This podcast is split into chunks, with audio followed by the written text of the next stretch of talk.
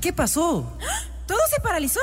Ya, chicas, chicos, ¿estamos todos? Listos, les presentamos. Señoras y señores, los jóvenes que están este sábado son los que, en clases o en vacaciones, igual pendientes de la radio. Ellos hacen Juventud Online.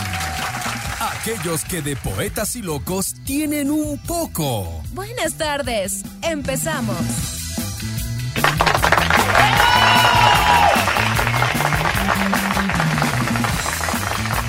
Hola, hola amigos y amigas, bienvenidos a Juventud Online, un sábado más. Y estamos ya iniciando un nuevo mes, iniciando febrero. Así que amigos amigas, espero que se encuentren muy bien en su casita.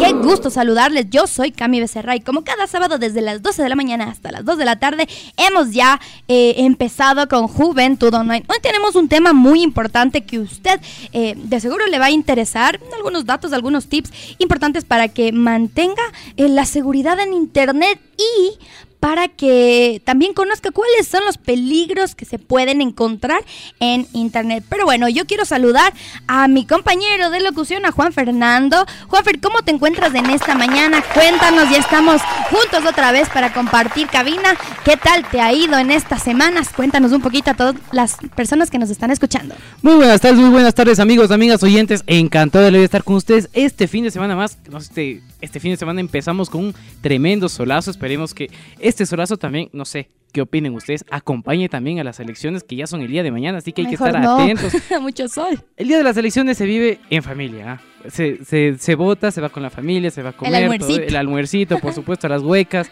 Ahí es espectacular. Mm. Y pues yo estoy encantado de estar con ustedes aquí, agradeciéndoles también que nos dejen entrar en sus hogares o en donde, usted, donde sea que ustedes nos estén escuchando. Pues muchísimas gracias por estar en sintonía de Municipal FM 102.9. Soy Juan Fernando Marín y pues hoy les traemos un tema espectacular. Vamos a hablar sobre los peligros de Internet, cómo acceder a la red, cómo estar protegidos al entrar a la red, que es un universo totalmente distinto, muy abierto, que vamos a estar hablando con un gran invitado que nos estará acompañando el día de hoy, por supuesto, como les tenemos acostumbrado, lo mejor de lo mejor para solventar sus inquietudes o cualquier pregunta que ustedes nos quieran hacer. ¿A qué números, Cami?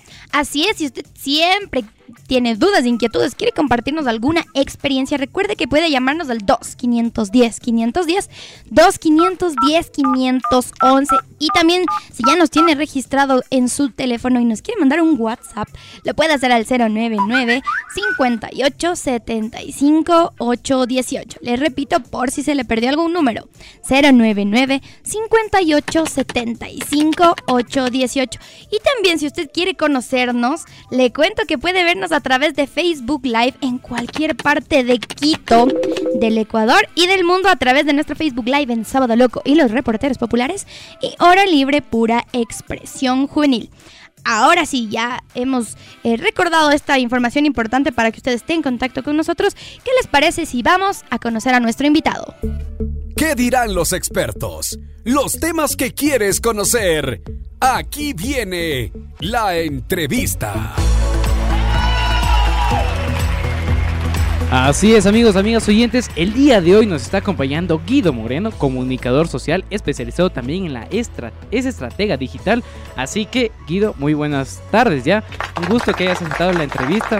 Muchísimas gracias por aceptar la entrevista y por acompañarnos el día de hoy. Muchísimas gracias Juan Fernando, un saludo a Cami también a todos los chicos que nos acompañan, a la gente que está a través de la radio, de los canales digitales, en Juventud Online. Un gusto estar con ustedes, compartir en este momento. Guido, cuéntanos un poquito. Nosotros somos súper, súper curiosos y quisiéramos conocer un poco de tu experiencia profesional. ¿Cómo llegaste? Bueno, sabemos que eres comunicador, somos colegas. ¿Y cómo te adentraste ya en las redes sociales? Porque sabemos que eres experto en esta área y eres estratega digital. Cuéntanos así brevemente para conocer. Sí, brevemente he trabajado, eh, bueno, comencé trabajando precisamente en la radio cuando tenía 14 años. Ah, y después, bueno, seguí la carrera de comunicación y avancé, avancé a hacer, bueno, radio, televisión y finalmente me apasionaron las redes sociales y los canales digitales, sobre todo por la gran capacidad que tenían en ese tiempo y la proyección que ahora vemos que está precisamente, eh, pues, eh, consolidada a través de los, de los medios digitales, de los canales digitales. Ya no puedes pensar en, en medios tradicionales sin que tengan su vinculación con Internet. Tienen que emigrar. La vinculación con el Internet, por supuesto, a ver, comunicación social. Y tú has empezado a los 14 años, guauito, como saben decir por ahí. Pero hay una diferencia, también nos mencionaste que estabas en televisión. Muchos piensan que la radio es igual a la televisión, pero es totalmente distinto. ¿Cuál es la diferencia que más destaca ahí? Bueno, la diferencia más grande de hacer radio es que nosotros en radio hacemos imágenes para los oídos, ¿no? Entonces, Claro. lo que buscamos es que eh, a través de la radio poder compartir eh, lo que nosotros estamos viendo y que la gente vaya imaginando lo que vaya imaginando lo que nosotros vemos, lo que nosotros queremos relatar, lo que queremos que ellos identifiquen, por ejemplo, en las noticias, o si es que haces temas ya más dramáticos como radionovelas, eh, como temas de eh, Narrativos. sociodramas, narrativos. Entonces ahí sí, eh, pues tienes toda la capacidad de imaginar y de poder llevar y transportar a las personas a través del mundo de la radio y del sonido a donde tú quieres que estén. Claro, y también hay ese choque, ¿no? Antes decían, en la radio escuchabas una voz sensual, así. Muy Toda sexy, bellísima. así, sí. Prendes, ahora ya se va rompiendo y es a lo que querías llegar. Ahora. ¿cómo la radio está migrando a la imagen? No sé si nos estamos pegando más a la televisión tal cual o qué es lo que pasa. Mira, aquí todo, en todos los medios de comunicación han tenido una, una característica que en, en el tema de comunicación, que es lo que yo trabajo, ha sido pues una batalla constante por eh, el que lo dice primero, ¿no? Es decir, por la La primicia. La primicia. Ese, ese tema de la primicia finalmente a través de los medios digitales se rompió completamente, ya no está en poder de los medios tradicionales, es decir, en principio pues la primicia la tenía el periódico, luego la radio, eh, te peleabas con la televisión, la televisión siempre ha estado como un poco retrasada porque te- eh, tecnológicamente era imposible pues transmitir a menos que tengas una gran cantidad de equipos desde el lugar de los hechos, ahora simplemente necesitas un teléfono, una conexión a internet y puedes transmitir audio, video, fotografías, hacer un streaming en, eh, a través de, las redes sociales, a través de un canal digital y simplemente eh, lo- las personas, cualquier persona se ha convertido en un eh, en un productor de, contenidos audiovisuales, ¿no? Entonces ahí el, el papel de la comunicación del periodismo es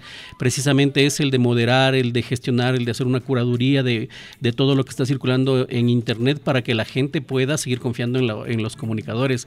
Muchas veces y mucho tiempo tuvimos, estuvimos detrás de la primicia, detrás de lo más, eh, de, lo más rápido que existe para informar, pero finalmente eso ya no está en nuestras manos, ¿no? Si tú ves si es que hay algún evento, el primero que lo transmite es la persona que está ahí O y la generalmente no va a ser un periodista y hasta que llegue un La comunicación comunicador comunitaria. hasta que llegue un comunicador, pues pasarán por lo menos una o dos horas, depende de dónde estás, en qué tipo de ciudad eh, te encuentras, ¿no? O en qué lugar se registró el hecho, ¿no? Entonces, actualmente, pues casi todas las personas tienen un teléfono, pues, inteligente, tienen una conexión a dos redes sociales que son importantes eh, y que tienen may- una mayor cantidad de presencia aquí en el país, que son WhatsApp y Facebook. Entonces, a través de esas dos se genera muchísima información que llega a los canales digitales, incluso a los medios de comunicación. Recuerda que al principio, al principio teníamos alguna resistencia de confiar o de creer que eh, Twitter o las redes sociales es un es una fuente, ¿no? Entonces ahora creo que a nadie se le ocurre que no es una fuente, ¿no? Lo que tienes que hacer y trabajar Es seguir a buscar las páginas adecuadas. Ajá, así Como las a Juventud adecuadas. Online.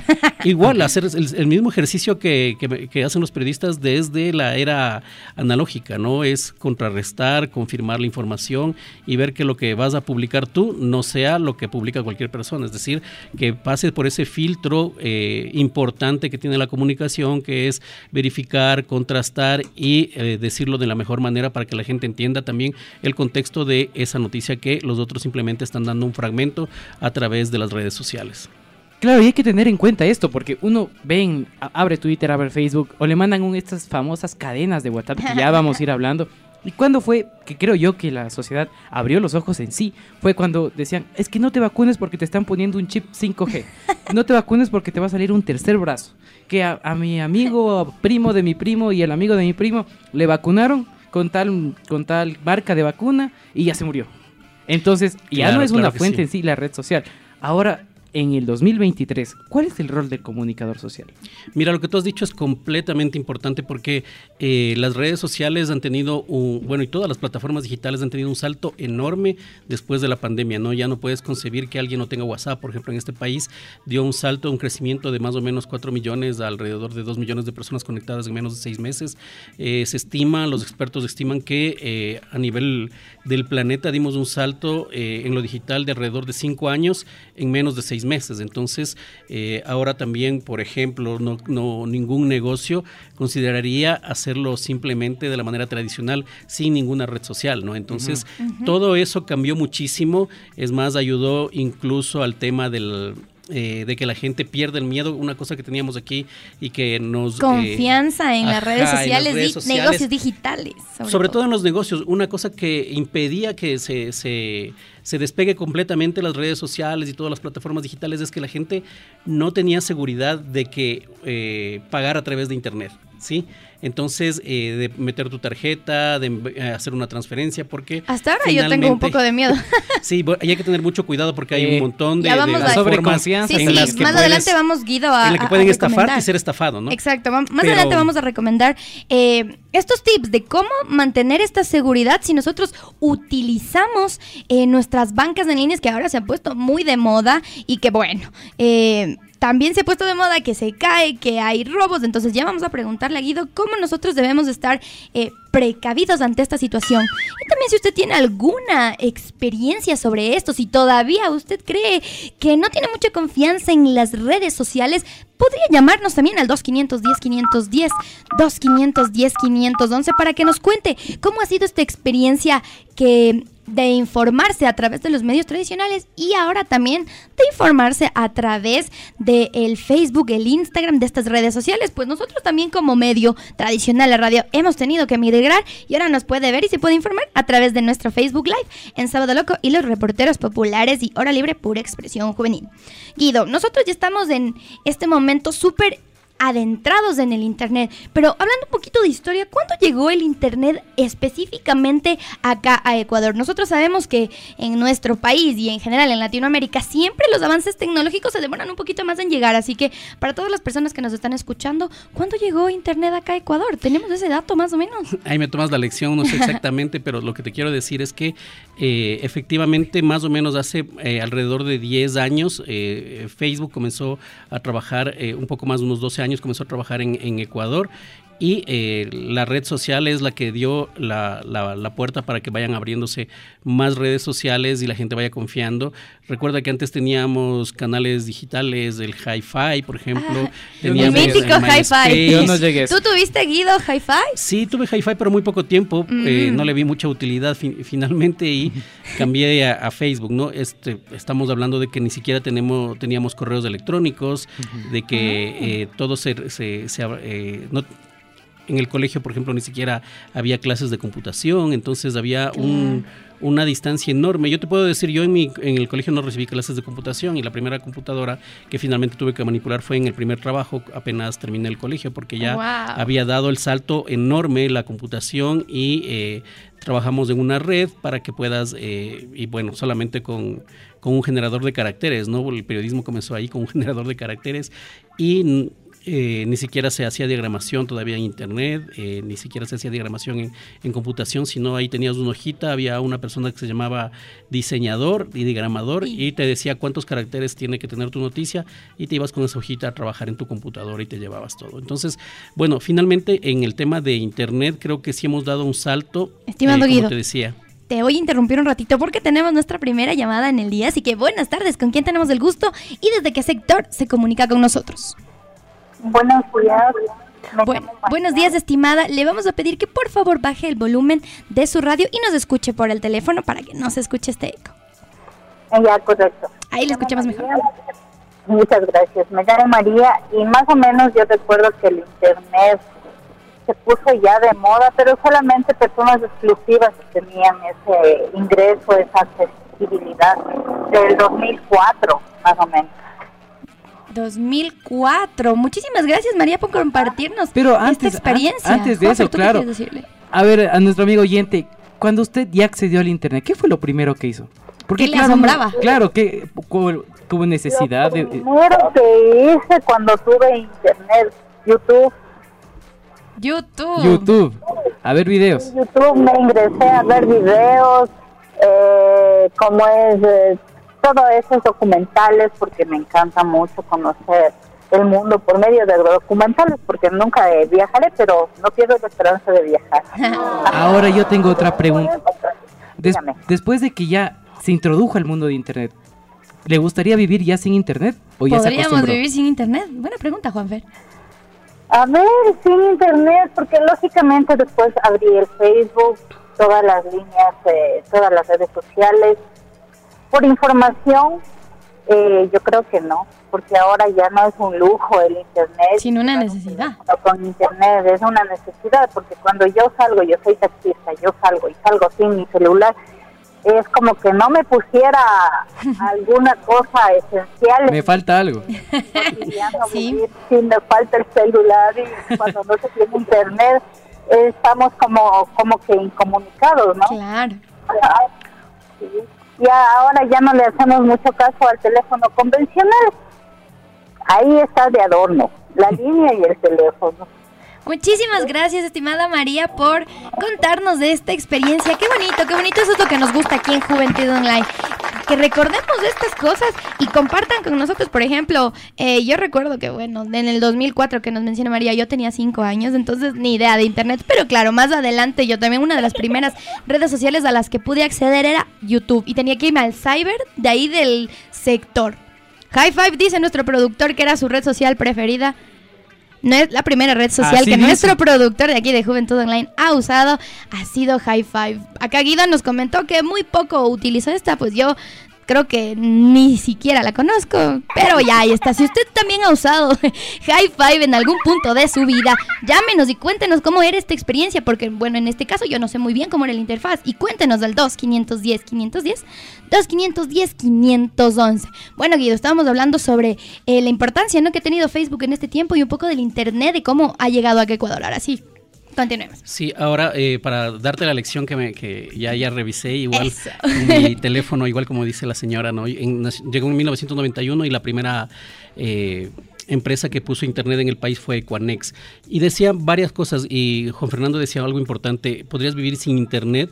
Eh, finalmente internet, eh, internet y el teléfono celular se ha transformado en algo como eh, andar sin zapatos, ¿no? Si tú te vas sin, sin zapatos a, al- a la calle, eh, a tu trabajo, a donde sea, pues caminarás como media cuadra y te darás cuenta. Lo mismo pasa ahora con el teléfono celular. Casi eh, se ha transformado en parte de toda nuestra vida porque eh, de- le generamos eh, muchísimas interacciones, trabajamos muchísimo con el teléfono celular. Se dice que eh, es más, con quien más tienes interacciones durante el día, si tienes un teléfono celular, es con tu teléfono. Tienes alrededor de 84 interacciones diarias, algo que no tienes con absolutamente ninguna persona. Entonces, eh, el tema de Internet es importantísimo, eh, pues visualizarlo y ver cómo lo vamos a mantener, qué vamos a hacer, quién debe tener celular, quién no, quién debe tener acceso a Internet, a dónde puede acceder. Todas esas cosas son importantes de analizarlas porque no simplemente es tener el servicio y pues irlo utilizando sin ninguna, sin ninguna previsión, ¿no? Como es lo que vamos a conversar el día de hoy.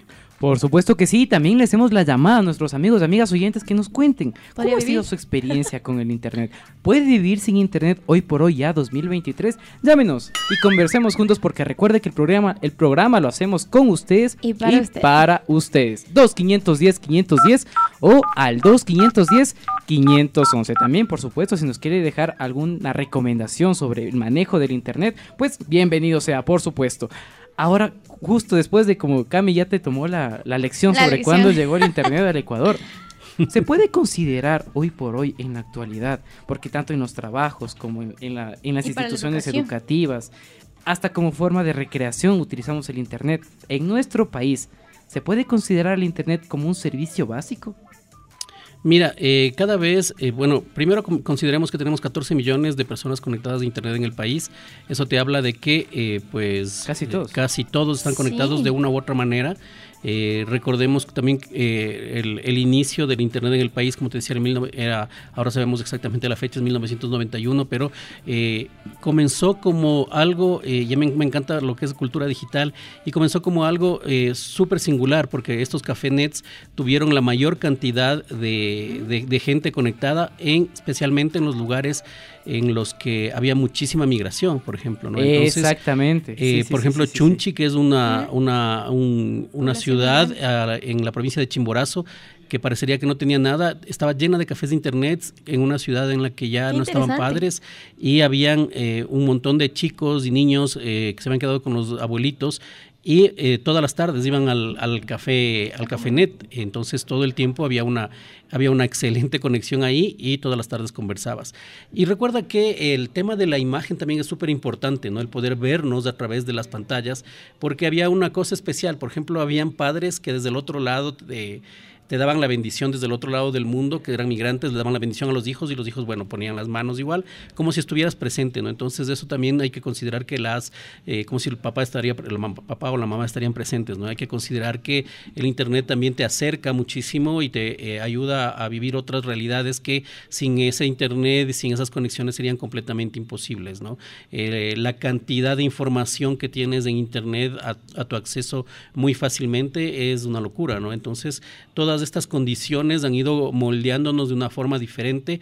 Todo lo que tú tienes en Internet, si tú haces una búsqueda de tu nombre, pues vas a encontrar un montón de cosas que has ido cargando y que o alguien cargó por ti también o que te etiquetó en una foto y que de repente apareces. Eh, a mí me ha pasado que yo, por ejemplo, hago una búsqueda de mi nombre en Google, una búsqueda simple y de repente encuentro fotos que ni siquiera yo sabía que en las que había Existían. estado Exactamente, presentes, ¿no? sí, sí, sí, sí, sí, Entonces, eh, todo eso eh, es una huella digital que se te va quedando. Huella digital. Ajá, que va quedando eh, de lo que tú vas haciendo, ¿no? Y quiero decirte por, eh, a propósito de la huella digital que eh, es importantísimo entender que todo lo que tú subes de internet prácticamente no te pertenece, es decir, alguien lo puede tomar, alguien lo puede tener y finalmente alguien lo, lo puede utilizar en tu contra, ¿no? Y, y no solamente eh, lo que tú subes, ¿no? Sino lo que a veces los padres de familia, por ejemplo, suben. Hay, mu- hay eh, pues experiencias, no aquí, sino en Estados Unidos, por ejemplo, que hijos han demandado a sus padres por subir fotos de internet de toda su infancia, ¿no? Sentado en el Oh, baño, wow. desnudo y cosas así, ¿no? Que finalmente cuando llegas a la adolescencia, alguien toma eso, te hace un meme, te hacen bullying y finalmente es porque tus mismos padres generaron una cantidad de información tuya en la, en la red y que puede eh, perjudicarte con los años, ¿no? A pesar de que sea una foto linda, graciosa, tierna, todo eso puede servir para que después te hagan bullying. Entonces hay que considerar que lo que subes de internet ya no te pertenece. Y también, bueno, justo mencionaste el tema de la huella digital. Cuando estamos, subimos algo a internet, no se va a borrar. Nunca más se va a borrar, se quedó en la nube y ahí queda. Ahora, ¿cómo podemos mitigar todo esto? Bueno, sin subirlo.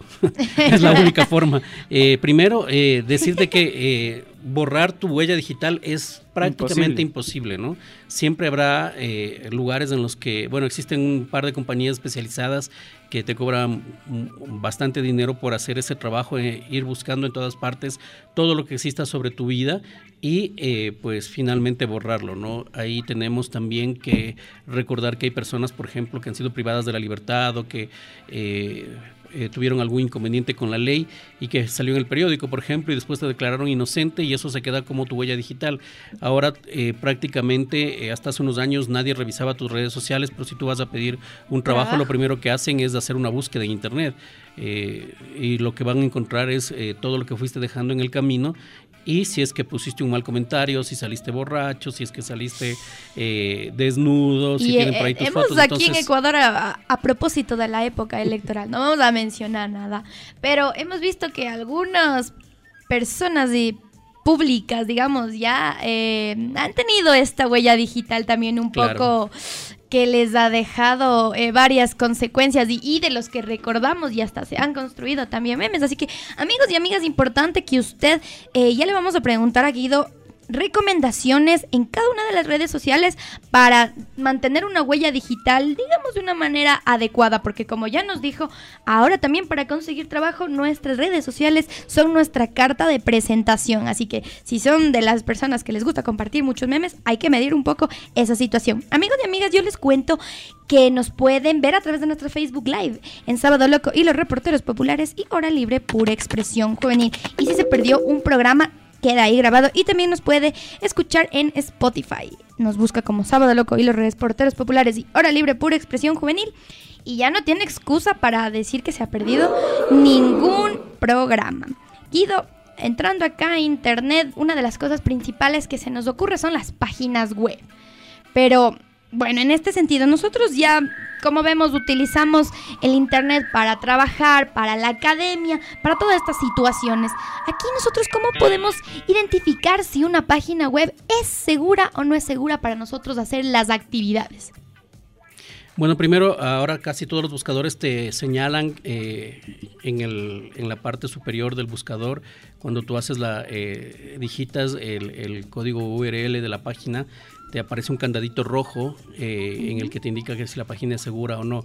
Esto se debe a que eh, algunas páginas, ahora las páginas tienen un protocolo SSL que es para identificar que esta página está funcionando bien, que tiene seguridades, que en verdad la página pertenece a quien, a quien le dice y que no es una página como enmascarada, ¿no? Entonces tienes que revisar eso.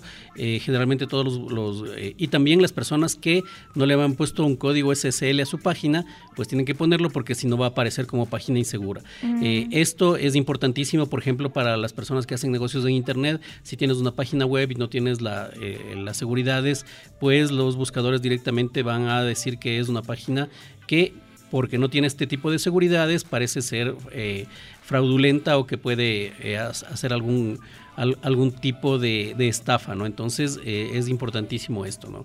En las páginas, ¿no? El, el, buscar y revisar siempre si es que estás eh, en la página correcta. Ahí puedes eh, identificar también, te llegan muchos correos que parecerían ser de los bancos, por ejemplo, el famoso que te ganaste un iPhone o te ganaste un viaje. O que actualices la cuenta porque ya está caducada por O claro, o que has tenido un, un tema de vulnerabilidad de tu cuenta y finalmente le das el clic y te dirige a una página en la que tú digitas, es idéntica a la original, digitas tus claves y pues finalmente se roban todo, ¿no? Hay eh, situaciones muy lamentables sobre eso que yo he podido observar, sobre todo personas de la tercera edad que eh, pues les llega un mensaje a su teléfono y finalmente, ah, bueno, hay un montón de estafas, ¿no? En el que, en el que puedes hacer, incluso en el que ni siquiera necesitan nada más que un, una gran cantidad de correos electrónicos para poder mandarte pues algo así, ¿no? Ya les contaré más adelante cómo es el tema de, de apuestas, de adivinanzas, a través de los eh, eh, de partidos de fútbol, por ejemplo, ahora que estábamos en el Mundial.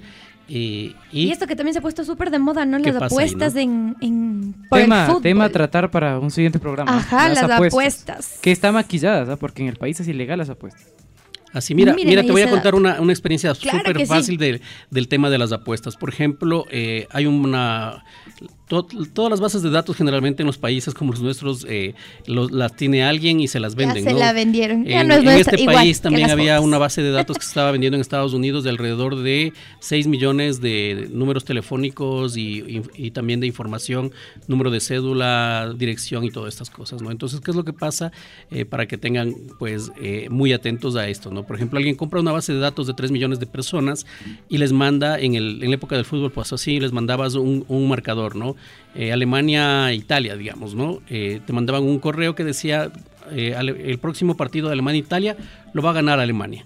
Entonces mandabas a 3 millones de personas y generalmente, pues, obviamente vas a, a, la mitad que acertaste, les enviabas un nuevo correo y a la mitad que no acertaste ya dejabas de enviarlo. Entonces así vas colocando el siguiente partido va a ganar tal tal tal equipo, ¿no? Eh, ganaba y solo a los que acertabas le seguías enviando el correo, ¿no? Y así te quedas hasta tener pues una base de datos aproximadamente de 5 mil, 2 mil personas después de haber acertado, adivinando por supuesto, pues 5, 6 o 7 juegos. Y a la persona que estaba en el, en el tema de, eh, del internet y que vio, dice, mira, esta acertó siete veces ya significa eh, que es pues coincidencia. Entonces, entonces para el octavo juego te dice, en el siguiente juego te voy a dar la información de quién va a ganar si es que me depositas dos mil dólares. Entonces, las personas depositan de cinco mil que depositen 100 o, sea, o, ci- o Es un 10 montón. por, por dos mil dólares porque obviamente te llegó y dices, sí, todos los han acertado. anteriores. Acertaron todas las Funcionó. anteriores, pero significa que eh, solo están enviando a los que acertaron, ¿no? Todos los demás fueron rechazados. Hasta llegar a un, eh, a un espacio muy pequeño de gente y que finalmente es imposible determinar a quién entregaste el dinero, ¿no? Tú, tú envías la información, puede estar en cualquier otro país, además existen países en Sudáfrica que están dedicados completamente a las estafas a través de Internet y que eh, pues es gente especializada y que tiene una base de datos enorme y te va buscando para hacer este tipo de cosas, ¿no? Entre esas, una de esas, ¿no? Es esta que pues es eh, bastante inocente finalmente, pero hay otras que pueden llegar a, a violentar tu intimidad completamente, ¿no? Por supuesto que sí, y también vamos a ir hablando también sobre lo que son estos famosos líderes que se hacen llamar, que te hacen caer en unas pirámides, por llamarlos así. Pirámides, estafas telefónicas. Ahora ya no es la llamada, sino es un link al WhatsApp. Aplastaste el link Se y solo eso bastó para que ya se roben toda tu información. Pero antes de eso, eh, nos dabas el dato de que 14 millones de personas han, Ya- tienen Internet. indirecta o directamente una, con- una relación con el Internet.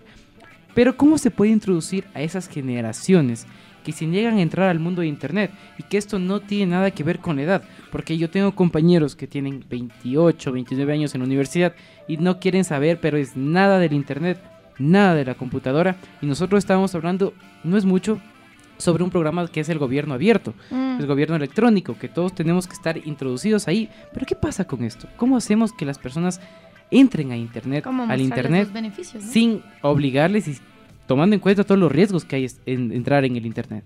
Mira, actualmente tenemos a muchos niños y jóvenes en- eh, adentrados completamente en el Internet porque tuvimos clases virtuales. Recuerda que eh, habían niños de 5 o 6 años, padres de familia, que tuvieron que crearse una cuenta de Zoom. Para eso tienes que crearte un correo, Claro. tienes que crear... o sea, tienes un, un- un montón de cosas que crear y que creaste para niños pequeños. Y pues como tenías que recibir clases, finalmente estos niños tienen ya una cuenta, tienen eh, acceso al Zoom, a diferentes otras plataformas armas y eh, finalmente también a redes sociales y todos lo tomamos como muy normal como que bueno dimos el salto que te dije como les dije hace un rato dimos un salto más o menos de cinco años y todos nos sentimos contentos de que ya mi hijo puede manejar el zoom solito y no tienes que estarle colocando la sesión o cosas de este tipo. Pero claro hay recuerda que en principio el Zoom, también tampoco era una plataforma muy confiable. Tenías un montón de gente que podía ah, eh, meterse a las sesiones abiertas y poner eh, eh, contenido pornográfico clases de niños eh, menores de edad, por ejemplo, no había muchísimas vulneraciones, creo que en eso las plataformas mejoraron también, pero nadie está libre de pues tener diferentes tipos de ataques a través de redes sociales, a través de las plataformas digitales. ¿Cómo podemos hacer? Pues primero tenemos que tener conciencia de que eh, Internet también es un espacio peligroso en el que no puedes dejar a tus hijos solos, o que no puedes entregar información a eh, completamente de, de- de todo lo que haces a la- a la- al, al internet, ¿no? Muchas veces eh, tú colocas información de que te vas de viaje, te vas a la playa, no vas a estar 15 días, que estás con tus hijos, estás con tus padres, o sea, avisas de todo para que te puedan robar en la casa, ¿no? Entonces, esa es, otro, esa es otra Entonces- cuestión. Eso siempre me ha dicho mi mamá. Nunca digas que estás sola, por favor, Hay un Camila. montón de- O te vas de montón de viaje, te peligros vas de ahí. viaje y estás con toda tu familia ahí, tomando fotos, haciendo en vivos, yo qué sé, subiendo al instante las redes sociales, estas famosas historias que hay en WhatsApp, historias en Claro, Instagram, en o Facebook. la otra es que tú tienes tu teléfono, por ejemplo, para los emprendedores tienes tu teléfono en todas sus redes sociales También. y también ese, esos todos los teléfonos que están abiertos han sido los que los, bueno, los datos, ese dato que está abierto eh, ha sido el, el- el detonante para que pues recibas estas me- amenazas de extorsión, ¿no?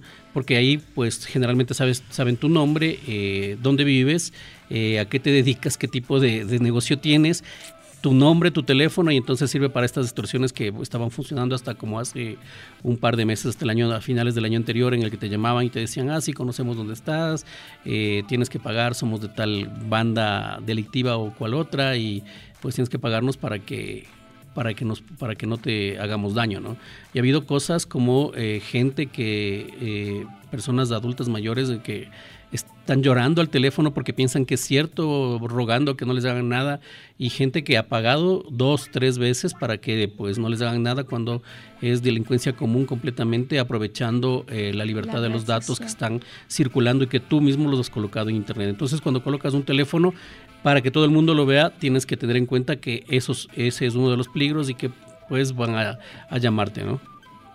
Amigos y amigas, si usted tiene alguna duda, inquietud, quiere compartirnos alguna experiencia sobre las redes sociales, sobre internet, llámenos al 2510-510, 2510-511. Cuéntenos cuál fue la primera vez en la que usted ya eh, tuvo en contacto con el internet y con las redes sociales. Ahora vemos que ya casi todos los grupos de edad tienen eh, acceso a internet eh, bueno, más en los sitios urbanos se lo puede decir, porque también hay que mencionar que la brecha de desigualdad un poco de la información ahí también nos juega una mala pasada, pero bueno, cuéntenos usted, ¿cuándo fue la primera vez que se, se tocó con el Internet? Creó su correo electrónico, creó su Facebook o también como los nuestros abuelitos ya también tienen WhatsApp y justo ayer que yo estaba navegando por Instagram vi que mi abuelita también ya tiene Instagram, así que vamos viendo ahí cómo todos se van introduciendo en este mundo. Llámenos del 2510 510 2510 511. Hablamos sobre esto de la privacidad, ¿no es cierto, Guido? Que más adelante vamos a tomar esos tips importantes porque no todo debemos poner eh, nuestros datos personales eh, en internet. Ya eres emprendedor, ahí también hay que ver qué información se puede dar y qué no. Pero eh, no sé si te ha pasado, Juanfer, que en el colegio, eh, cuando nos enseñaban sobre la sobre informática, que en esa época era llamada la materia, nos hablaban sobre esta famosa Deep Web, que es como el lado súper oscuro de Internet. En este sentido, Guido, ¿qué nos puedes hablar tú de la Deep Web para informar a la gente por qué, ¿Qué es la Deep Web? Ajá, ¿qué es la Deep Web y por qué no se debe acceder a este lado oscuro del Es Internet? un tema enorme para tratar este. Claro que sí. Bueno, ahí, ahí en, en internet mismo hay un meme que te dice, bueno, que hay- es un iceberg como un, eh, en el que tú solo ves la, la- la punta del iceberg, que es lo que vemos nosotros en la web. Pero debajo de eso hay muchísima información, muchas páginas, muchos lugares, muchos sitios, muchos buscadores diferentes al famoso Google, que, es el que más se ocupa a nivel mundial, o Safari o Chrome, o todos estos navegadores conocidos.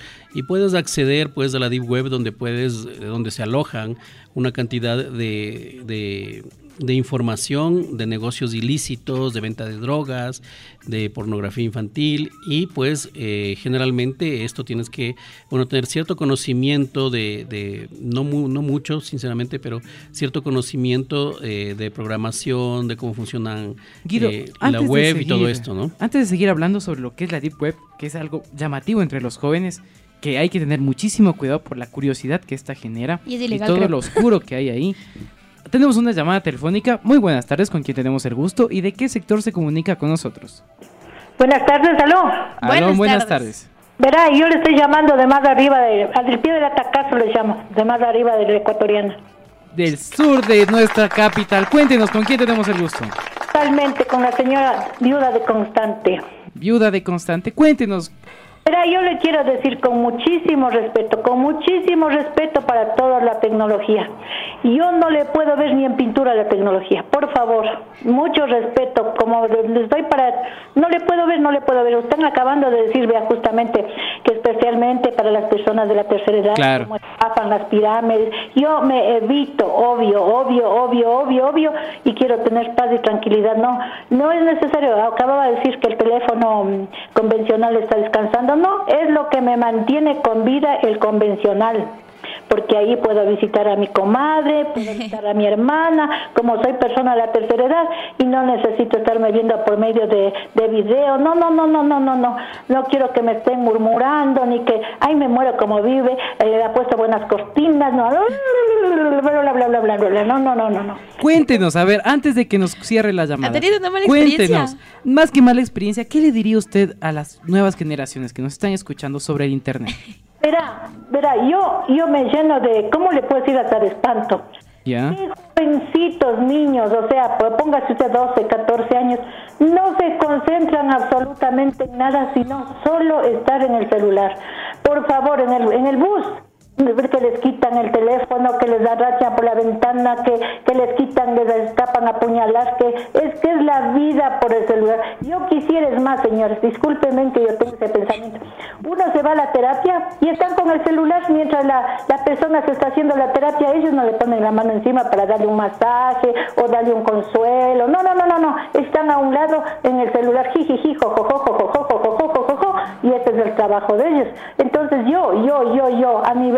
a nivel de gobierno diría, las ocho horas que tienen ustedes que trabajar, me trabajan sin el celular, el celular cuando salgan de su trabajo. Porque bueno, yo sé que el celular para una llamada de urgencia de la casa, pero debe haber una matriz para que le comuniquen que hay una urgencia, una emergencia, pero no así. Está todo el mundo. Dese cuenta en mi casa, en mi casa tienen celular. Ahorita aquí en la casa somos seis personas y hay ocho teléfonos. No, eso no, eso no es justo. Cuando hace más de 50 años no contábamos ni con el convencional. Así es. Muchísimas gracias, estimada amigo oyente, que se nos que se comunicó con nosotros desde el Atacazo, al sur de la capital. Muchísimas gracias, por supuesto. Respetamos las opiniones de todos nuestros amigos y amigas oyentes. Con qué respeto que nos trató la señora A. Claro Estaba sí. totalmente opuesta a nuestro tema, pero con altura. Como Sus nos gustaría estar acá, por supuesto, bien también. argumentada. Muchísimas gracias por comunicarse con nosotros y hacemos la llamada también a ustedes, amigos y amigas oyentes. Si usted tiene alguna opinión sobre el Internet o nos quiere dar alguna recomendación o debatir a nuestro amigo oyente que nos acabó de comunicarse con nosotros, siempre con respeto, lo puede hacer al 2510-510 o al 2510-511 o también en nuestras redes sociales. Estamos en Facebook como Hora Libre Pura Expresión Juvenil y también como Sábado Loco y los reporteros populares. Nos buscan, encuentran el live, nos dejan un comentario y con muchísimo gusto, como lo va a hacer Cami en este momento, vamos a leer sus comentarios. Así es, ya estamos, eh, bueno, recibiendo algunos mensajes y también queremos mandar un saludo a Paola Matute que se ha conectado a nuestro live y nos dice Alexandra Hurtado, no sé si les han llamado a, ofre- a ofrecerles paquetes Sí. turísticos, como esas agencias consiguen, cómo esas agencias consiguen nuestra información, cómo saber qué tan confiables son las empresas y hasta dónde hablar. Ok, eh, Alexandra nos dice... eh, que nos saluda y también quisiera saber cómo cuidar la información personal, tomando en cuenta que en los municipios o bancos piden absolutamente toda nuestra información de manera obligatoria. Estimada Alexandra, te mandamos un fuerte abrazo a la distancia y gracias por estar con nosotros a través de nuestras eh, de nuestro Facebook Live en Juventud Online Kido. ¿Tenemos otra llamada? Sí, Así sí, que sí. vamos con la llamada. Buenas tardes, ¿con quién tenemos el gusto? ¿Desde qué sector se comunica con nosotros? Buenas tardes, esta llamada acá del sur de Quito. ¿Qué tal, estimado amigo? Cuéntenos cuál es su nombre. Eh, Carlos, Carlos, un saludo para el sur de Quito. Estamos con bastante sintonía por allá. Un saludo a todo la- el sur de Quito lindo. Cuéntenos cuál es su duda, experiencia o alguna eh, experiencia que quisiera contarnos. Bueno, o sea, yo estoy, eh, o sea, por la llamada de la oyente que antecedió, Por supuesto. Claro que sí, cuéntanos. estoy un poco en contra porque ahorita la herramienta, ahorita en el siglo XXIII que vivimos, es un- eh, el Internet es una herramienta de trabajo, más no comodidad. Entonces debemos ya nosotros acoplarnos a los diferentes cambios que se da ya en la actualidad. Eh, por ejemplo, el Internet ha, afectado mucho ahorita por los avances i- investigativos, incluso para la educación. Igual nos, nos acoplamos en la pandemia. Entonces, en este, en este caso tendríamos que nosotros aprender a sobrevivir, a, a poder vivir con esto del Internet, la tecnología. Muchísimas gracias, Carlos, eh, por compartirnos eh, tu opinión. También, como nosotros mencionamos aquí, todas las opiniones las respetamos y vamos a conocer eh, también el, el- el lado profesional que nos pueda compartir Guido sobre estas experiencias que nos han comentado nuestros amigos. Por un lado, Guido, tenemos pues la llamada de nuestra amiga que nos comentaba que se opone un poco a, a esto de las redes sociales y el internet internet tal cual. y el internet como tal. Y también tenemos nuestro, eh, por otro lado, nuestro amigo Carlos, que nos dice que es una herramienta muy necesaria para este eh, 2023, para estos nuevos años, que ya es una herramienta de trabajo. Vamos con eso y después des- desarrollamos la pregunta que nos dejaban en nuestra red social. Sí, claro que sí, Cami. Bueno, yo, respeto mucho lo que, dice la señora. Creo que ha dicho algunos temas bastante importantes sobre el uso de las tecnologías, sobre todo el que eh, la tecnología termine esclavizándote y no sirviéndote, ¿no? Es decir, que, termines eh, siendo un, un autómata ahí en el que te, te puedes quedar muchísimo tiempo. Recordemos que las redes sociales, por ejemplo, todo el tiempo están luchando por atención, es decir, eh, luchando para que te quedes en ese lugar. Por eso es que, por ejemplo, el algoritmo de TikTok funciona tan bien. Se dice que las estadísticas indican que alrededor de las personas que están haciendo uso constante de internet, de perdón, de TikTok, eh, tú te quedas eh, alrededor de 40 minutos diarios eh, en esa red social conectado y en otras redes, pues como Facebook está como en los 35, en los 30 minutos si es que estás conectado directamente, ¿no? La- hay que tomar en cuenta lo que dijo la señora, eh, que es muy válido, las redes sociales, la plata- las plataformas digitales del internet tienen que servirnos, ¿no? Que nos hagan, eh, pues, eh, se haga un trabajo en el que terminemos siendo esclavos de, eh, estar constantemente en, estas redes sociales. Y por otro lado, claro, eh, son herramientas de trabajo, como te decía eh, en un principio, quienes utilizamos el internet y el teléfono celular, por ejemplo, como herramienta de trabajo, no podemos despegarnos de él porque finalmente es por donde recibimos nuestros clientes, ¿no? Entonces es importante, creo que yo, sobre todo mediar más que en las personas adultas, en los, en los pequeños, en las personas que están recién ingresando al mundo digital para que puedan identificar qué, qué cosas pueden ver, qué cosas no pueden eh, ver, eh, qué está directamente vinculado a esa edad y, y otros temas. ¿no? Recordemos que la mayor parte de redes sociales, por ejemplo, tienen una edad básica para ingresar de 13 años, pero vemos Pero se que... miente. Claro, Se que hay un montón de, Yo también de creo niños que ingresa entran, que entran eh, entre muchísimo más, más jóvenes y eh, sobre todo que los papás saben y que no tienen ningún control o que no tienen ningún ningún tema de revisar qué están haciendo en, en- en sus teléfonos celulares, por ejemplo, ¿no? Y recuerda que la red social que más ha crecido en esto en este último tiempo desde la pandemia, antes de la pandemia teníamos menos de un millón de personas eh, de, usuarios activos dentro de la red social de TikTok y ahora a octubre del 2022 tenemos 10 millones de usuarios, que es la segunda red, eh, ha- superado a Twitter, a Facebook, perdón, a Twitter, a Instagram, a LinkedIn y a todas las otras redes que estaban como en el crecimiento constante, ¿no? Solamente no ha podido superar a Facebook porque tiene alrededor de 13 millones de cuentas activas Facebook, pero creo que es por el tema de que solo le falta un poquito más de tiempo para hacerlo, ¿no? El algoritmo de TikTok es el que mejor funciona y el que todos están luchando por descifrar y, e imitarlo y que finalmente eh, se traslada a que estés mucho más tiempo en esa red social sin salirte de esa red social a ir a ver cosas en Instagram o en Facebook o en Twitter, ¿no? Sino mantenerte el, más, el mayor tiempo posible en esa red social. Entonces, todo eso, por supuesto, es completamente adictivo el, y es más el, el algoritmo, todos dicen, eh, algunos jo- con los jóvenes con los que he conversado, se dañó mi algoritmo de, de TikTok porque me están saliendo cosas que no me gustan, ¿no? Es porque Exacto. comenzó a revisar algunas Un cosas que, que vio por ahí y entonces la red, eh, el algoritmo identificó que eso es lo que le está gustando ahora y está comenzando. Eh, entonces tienes que, eh, va, el algoritmo va aprendiendo de lo que tú eh, vas alimentando en las redes, ¿no? Entonces todo creo que es eh, finalmente como tú lo vas utilizando, pero tienes que tener conciencia de ello, ¿no? Que no te dejes arrastrar por la tecnología completamente, sino que tengas conciencia de que cada paso que das tiene una consecuencia y pues eh, tienes que identificarla antes de que se generen problemas. Y hablando esto también de los algoritmos, como que da incluso hasta miedo, no es necesario buscar. La otra vez yo estaba buscando, siempre verifico, quiero comprarme un reloj, quiero comprarme zapatos, verifico en internet, tal cual en Google, y pum, me sale en Facebook la publicidad, o me sale en Instagram la publicidad. E incluso, los una vez, de no sé si fue ya mucha paranoia, tal cual, yo no soy de ponerme un casco de aluminio en la cabeza, pero estábamos conversando otra vez con mis papás, y dice, "Ve, esta de irte a comprar un terno, esta de que te vayas a Ah, co- eterno. eso sí me ha pasado también. Sí, Conversando. nada, no, no estaba activado el celular. De la nada, yo, yo- llego a mi cuarto, actualizo Facebook, ¡pum! Descuentos de Eterno. Y me asusté, me asusté. Pero hay que dejar el debate aquí en el, ah, en el programa antes de irnos a la Eso pausa. mismo. Porque ya nos vamos a ir a la pausa. No se despegue de la sintonía de Municipal FM 102.9 y de nuestro programa Juventud Online. ¿Qué opinan ustedes del Internet? ¿Están a favor o en contra? Ya hemos tenido dos posturas aquí al programa. Comuníquese con nosotros. 2-510-510 o al 2-510-511. ¿Cómo, ¿Cuál es su opinión frente al Internet? ¿Lo y si han tenido malas experiencias también. Y si usted gusta también, por supuesto, ah, lo puede hacer incluso hasta anónimamente, nos puede contar alguna experiencia positiva o en contra del el Internet. No se despegue de la sintonía de Municipal FM 102.9. Nosotros nos vamos a una corta pausa.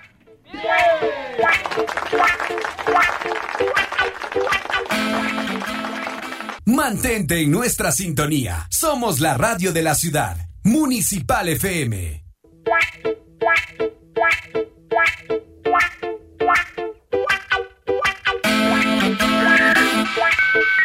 you.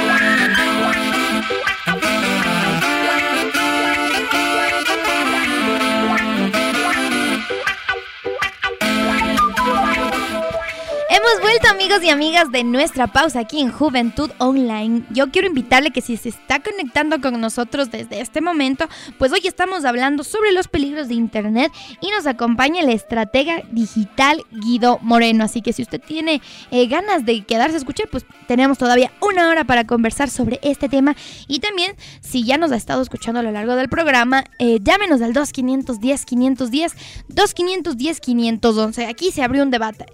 ¿Usted está a favor del Internet o está en contra? ¿Y por qué? Cuéntenos esto y también si tiene alguna mala experiencia. Si no desea darnos su nombre, no se preocupe, pero cuéntenos de esta experiencia, cómo ha solucionado y si tiene tal vez hay algún tip que nos quisiera dar que a usted le ha servido, pues bienvenido sea. Y también que nos mire en nuestras redes sociales, en Sábado Loco y los reporteros populares y Hora Libre Pura Expresión Juvenil en el Facebook Live.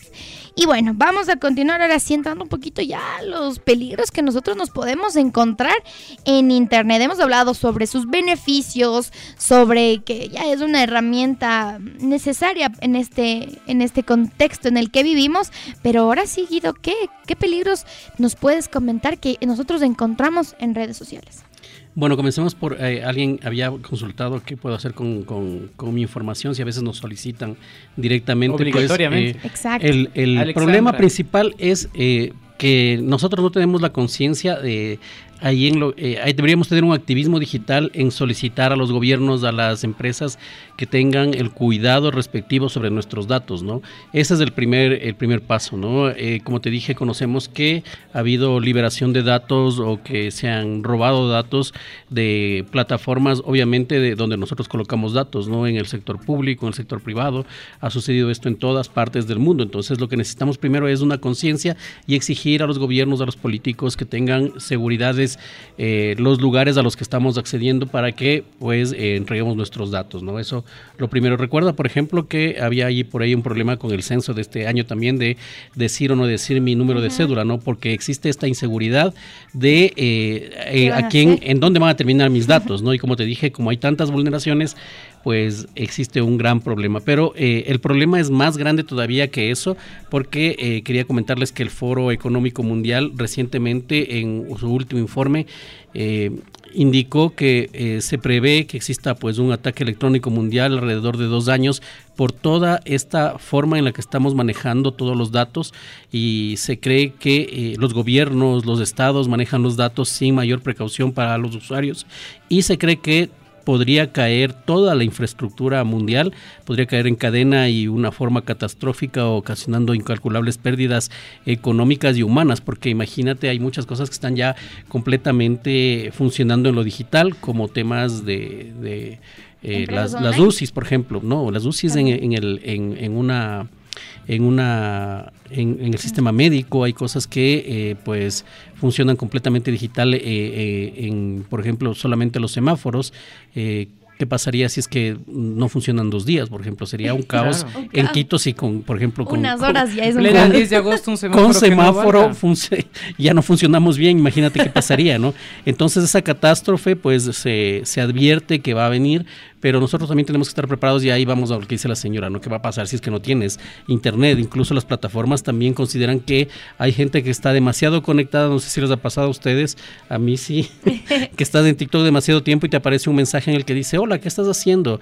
¿No Ay, crees que sería momento de ir a, a- a tomar un poco de aire o alguna cosa? ¿En serio? Seguramente no. te debe pasar, te debe haber No pasado, pero son de usuarios, Sí, de, sí, sí. de los mismos usuarios y quizás como un- te, te pareció irrelevante, lo, le diste el, eh, seguiste en- con el, con el scroll y seguiste revisando, ¿no? Si tienes más de una hora, por ejemplo, las plataformas tampoco pueden controlar porque es algo incontrolable Es lo el que te quieren. quedes, ¿no? Es lo que ellos quieren, pero de repente alguien que está conectado tanto tiempo, entonces, por ejemplo, cuando ves Netflix, estás viendo Netflix y Netflix te pregunta, Te ¿sigues ahí? entonces, En serio, cosas wow, así. me doy cuenta que yo Entonces- no paso tanto tiempo porque no, nunca había salido este, este mensaje en Netflix Ni en Entonces TikTok. es porque Solo tú en mi sigues celular. viendo, viendo, entonces Batería baja. simplemente sigue, sigue Yes. funcionando. Entonces todas estas cosas hay que tenerlas en cuenta. Creo ¿Ves, que hay mami? que, hay que norm- eh, no normalizar el hecho de utilizar internet, de que ya tienes conexión, de que tienes un teléfono inteligente, sino que eh, identificar cuánto tiempo estás vinculado a esto, cuánto los niños se vinculan. Hay serios problemas también para los niños que se vinculan directamente al, al celular y de- dejan de tienen problemas de visión periférica, por ejemplo, no simplemente están viendo siempre al frente y no tienen eh, y, eh, No nos ven por el rabillo del Claro, no nos ven por el rabillo del ojo, los médicos incluso eh, solicitan que dejen de utilizar, porque eh, además eh, para muchos padres de familia, pues el, eh, la tablet y el celular se ha convertido en una, en una niñera, ¿no? Entonces le pones el, el, eh, el dibujo animado favorito y le dejas ahí, se queda vinculado eh, 20, 30 minutos sin molestar. Entonces, eso también es eh, algo que debemos tomar conciencia, creo que eh, en, todos los, en todos los niveles, desde los que son padres de familia, quienes estamos utilizando constantemente las plataformas digitales y a internet, y también eh, pues los jóvenes que están constantemente en, en- en diferentes plataformas, ¿no? O sea, hay que parar un momento porque finalmente lo que hace Internet, lo que hacen las plataformas digitales es aislarte y vincularte solamente a un mundo que está en lo digital. Y ahí tenemos eh, problemas con y por ejemplo eh, en otros países que han estado vinculados desde mucho más tiempo al internet. Por ejemplo ahora todavía nosotros tenemos al- algún tipo de, de espacio porque los planes de internet todavía siguen siendo caros pero qué pasaría cuando cuando funcione como funciona en países del primer mundo, que todo el mundo tiene planes abiertos porque eh, tienes un pago mínimo de 15, 20 dólares máximo por todo el plan abierto en todas las partes que tú quieras, en diferentes Me estoy dispositivos. asustando. Entonces, eh, ¿qué va a pasar cuando lleguemos a eso? Pues va a pasar que tendremos eh, chicos que, por ejemplo, no quieren ir a la escuela, que se quedan en su mundo, que se terminan siendo gamers para toda la vida, que no se bañan, eh, juegan 20 horas seguidas hasta desmayarse sin tomar agua, sin comer, porque ese es su mundo, ¿no? Entonces, eso es necesario identificar y ir, eh, pues, alternando actividades eh, que no sean completamente digitales con las otras que hacemos normalmente o que hacíamos normalmente antes de tener toda esta digitalización, ¿no? Entonces, si bien la digitalización te ayuda muchísimo al trabajo, te ayuda a, a, pues conseguir clientes, a hacer cosas importantes, interesantes que no se podían hacer antes, ahora también tenemos inteligencia artificial, por ejemplo, y la inteligencia artificial te permite hacer un para los jóvenes, ¿no? Un ensayo directamente de lo que te está pidiendo el profesor, sin que se haya hecho ese tipo de ensayo, eh, pues eh, antes, ninguna vez antes, y pues que puede pasar todos los eh, filtros que existen para ver si no había plagio, ¿no? Es más, podrías, tú puedes pedirle tres versiones del mismo documento y la inteligencia artificial te lo hace, ¿no? Eso está comenzando a No funcionar. tomen ese tip, nadie.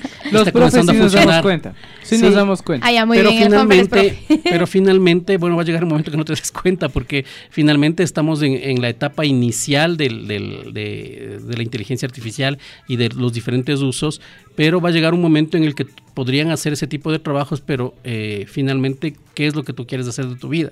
Si quieres que te haga todo y, no aprender nada finalmente. Yo quisiera ¿no? contar algo, Guido. Estuve así igual navegando por TikTok y estaba viendo unas herramientas que utilizan los community managers y también que los comunicadores nos pueden servir, que páginas que ahora te ayudan a hacer esto de los ensayos y de los copies para redes sociales. Entonces la chica al final decía, ok, esto es muy importante, pero de aquí vamos viendo que ya en un tiempo comunicadores, periodistas ya no van a ser necesarios porque la inteligencia artificial te va a dar haciendo todo el trabajo que uno en la recopilación de la información y de la escritura, pues eh, ya no nos necesitarían. Y ahí me, me creé una crisis existencial porque es importante que estemos dentro de redes sociales, pero también sí hay que establecer este límite y este apartado para que eh, ciertas profesiones también en el futuro no desaparezcan.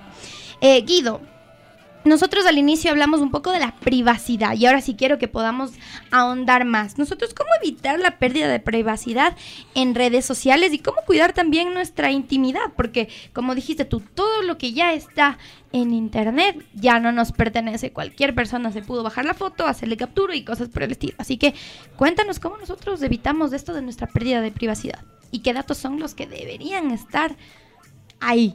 Bueno, mira, creo que ya hemos perdido un montón de privacidad en el camino, porque por ejemplo hemos ido a, por ejemplo, a Facebook, a cualquier otra red que tú estés eh, vinculada, pues has ido cargando información constante eh, de tu rostro, por ejemplo, ¿no? Lo que yo te decía al principio.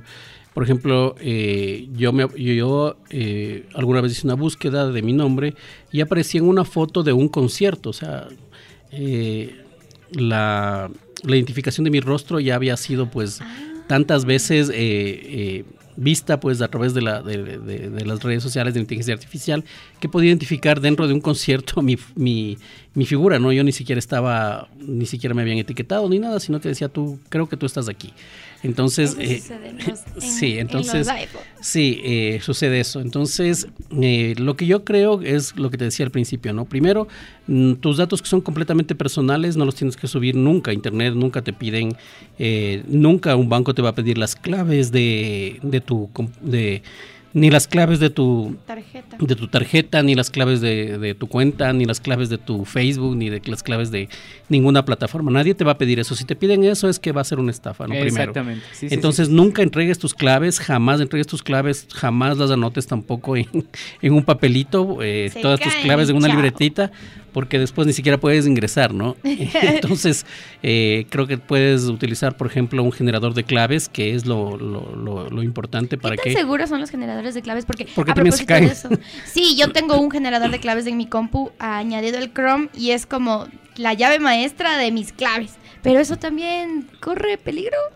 Mira, yo utilizo LastPass. Yo también, no me acordaba el y nombre. hace un, hace creo que un par de, hace unos, hace un año, también tuvo una vulneración. O sea, nada es completo, eh, nada es completamente seguro en Internet. No hay nada absolutamente que sea completamente seguro. Siempre puede ser vulnerado. Tiene unos diferentes niveles altos, bajos de vulnerabilidad. Pero imagínate, eh, pues tienes que estar primero constantemente cambiando las claves. Yo te digo primero, lo que recomiendo incluso a clientes, ¿no? Eh, entra a las redes sociales que vayas a poder administrar, ¿sí? Comencemos por ahí, ¿no? Si es que vas a estar, eh, vas a abrir en 5 o 6, y lo que tú mencionabas ahí en el corte también, Cami, que por ejemplo entras a una red social y se configura y se va ingresando a tus fotos, le das acceso a todas tus fotos, se... Ya se se conectan, entre, redes, y se comparten la información. Exacto, entonces todo eso tienes que identificar, no no es solamente de ingresas a una red social y le vas dando a todo sí, porque sí hay formas en las que se pueden ingresar, ¿no? Primero, como te decía, nunca des claves, segundo, nunca des datos personales ni cargues datos personales a tus redes sociales, eh, ni compartas datos personales como la cédula, a veces subes incluso, he visto que suben cédulas en, en, en, Facebook, ya saqué mi cédula y pones, ¿no?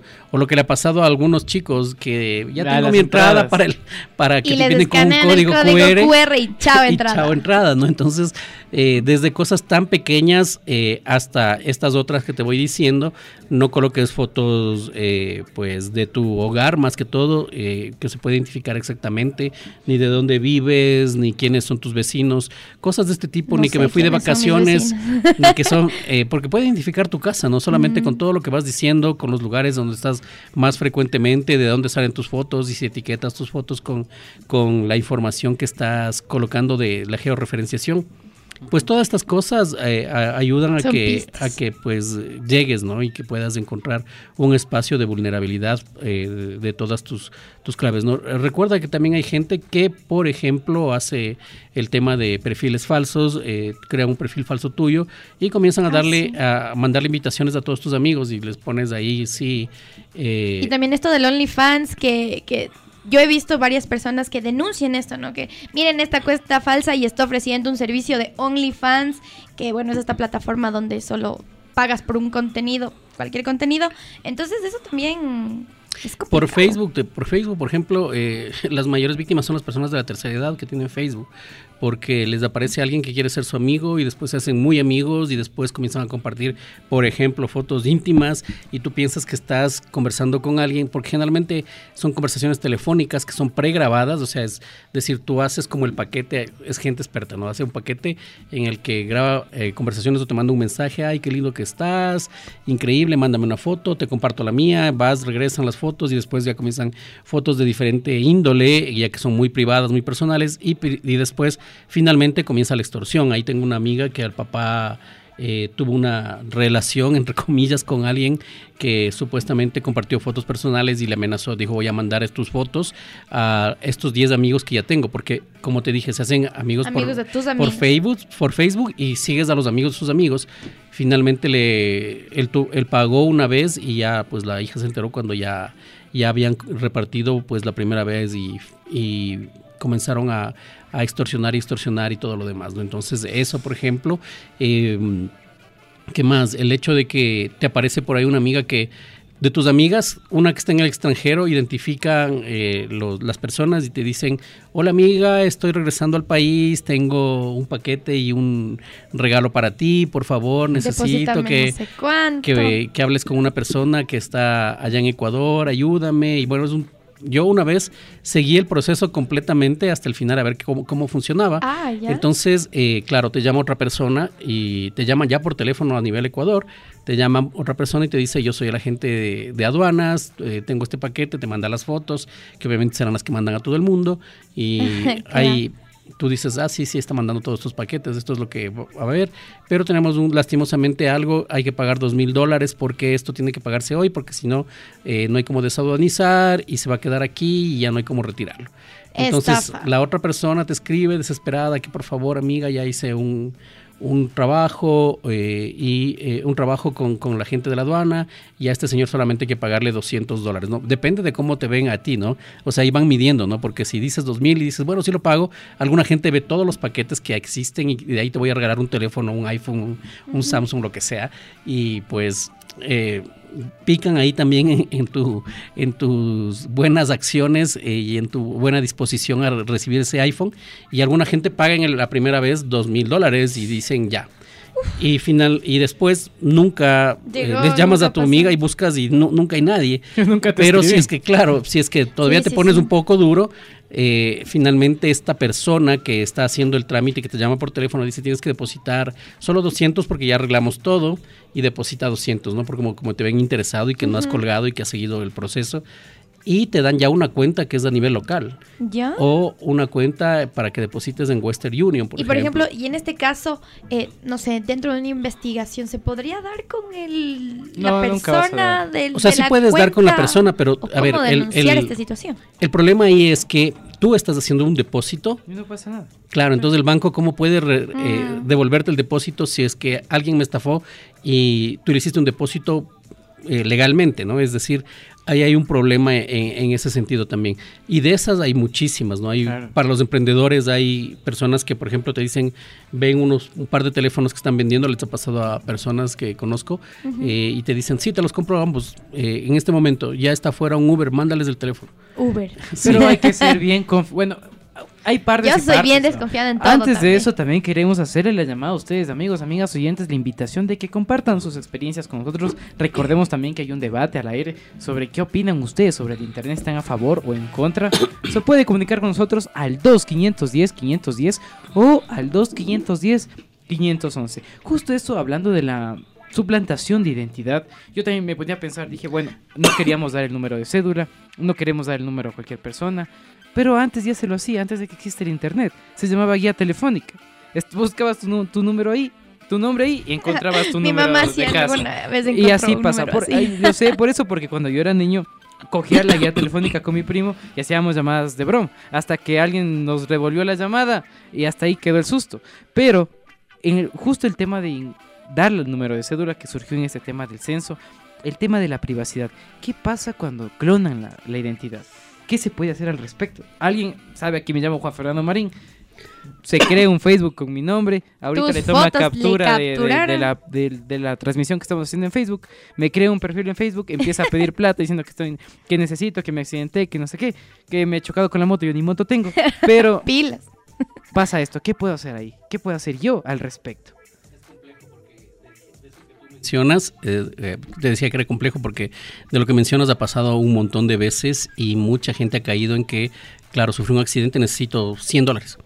y claro, de- pides 10, 10, 10, 10 de 100 y tienes mil dólares, ¿no? Y vas pidiendo poquito a poquito. Y juegan, juegan, porque ah, incluso en las redes sociales algunos, yo no sé, me sorprendo muchísimo. Y ahora vamos a, vamos a comentar de eso, vamos a comentar de eso. Tenemos una llamada telefónica. Muy buenas tardes, ¿con quién tenemos el gusto? ¿Y de qué sector se comunica con nosotros?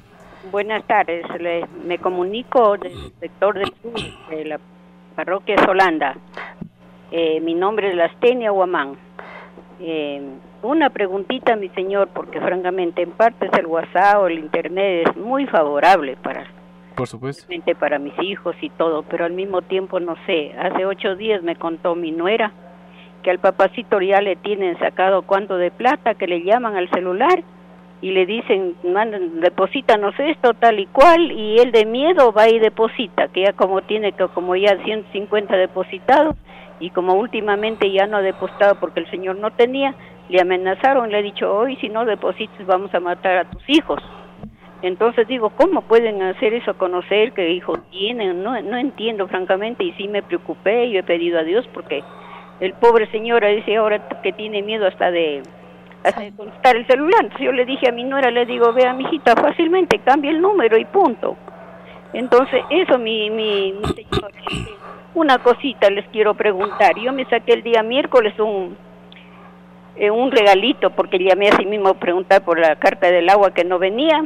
Entonces, este, me, me, me dijeron que me he ganado un premio porque les dije que este año, el año 23 no nos acabe con el estrés.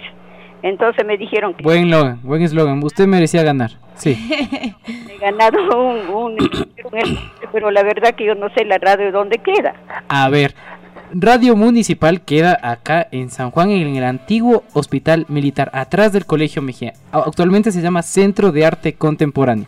Aquí estamos ubicados. Verá, mi señor, disculpe que no sea tan abusiva. No, sí, nomás. Soy de la tercera edad, entonces mis hijos ya no les gusta que vaya en bus, entonces me dijo, mamita, pregunta si yo puedo retirar con tu cédula cuando él salga del trabajo, que puede ser el día martes. Por supuesto, por supuesto que sí. En este instante no cuelgue la llamada, se va, va, le va a retomar los datos de la persona que le contestó antes de pasar al aire. Ahí le da su cédula y vienen sus hijos y con muchísimo gusto le entregamos el premio. Ah, Muy amable, muy amable. Yo siempre oigo esta radio, que Diosito les bendiga, porque ahí se escuchan unas cosas muy bonitas. Yo siempre oigo la radio de ustedes. Que Diosito les bendiga, ¿ya? Muchísimas gracias, cuídese a todos. Igual, hacemos la invitación a todos nuestros amigos y amigas oyentes que se comuniquen con nosotros 2 510 510 o al 2 510 511. Llámenos, cuéntenos. Si quiere hacerlo de manera anónima, no hay ningún inconveniente sobre su experiencia, quizás sea buena o mala, o el debate. ¿Qué opina usted sobre el Internet? ¿A favor o en contra? Ahora, Guido, tomando en cuenta lo que nuestro amigo oyente nos dice, que le, han- le están llamando, le están extorsionando, que conocen a sus hijos tal cual, quién sabe y ni están en el país o no están ni cerca, pero ¿qué se puede hacer una vez que ya está hecho esta de llamarte, extorsionarte? ¿A dónde puede acudir esta persona?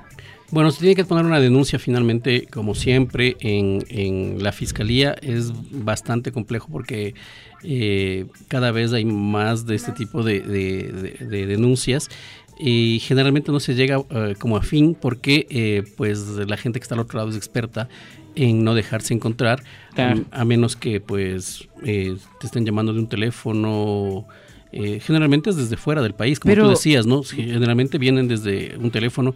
Y tú me preguntabas de qué hacer con clonar también las páginas. Es complejo también porque ni siquiera poniendo una denuncia a Facebook yo recuerdo No que pasa a una a, a una empresa que era de, de- de venta de celulares en Ambato de una de una persona que me llamó.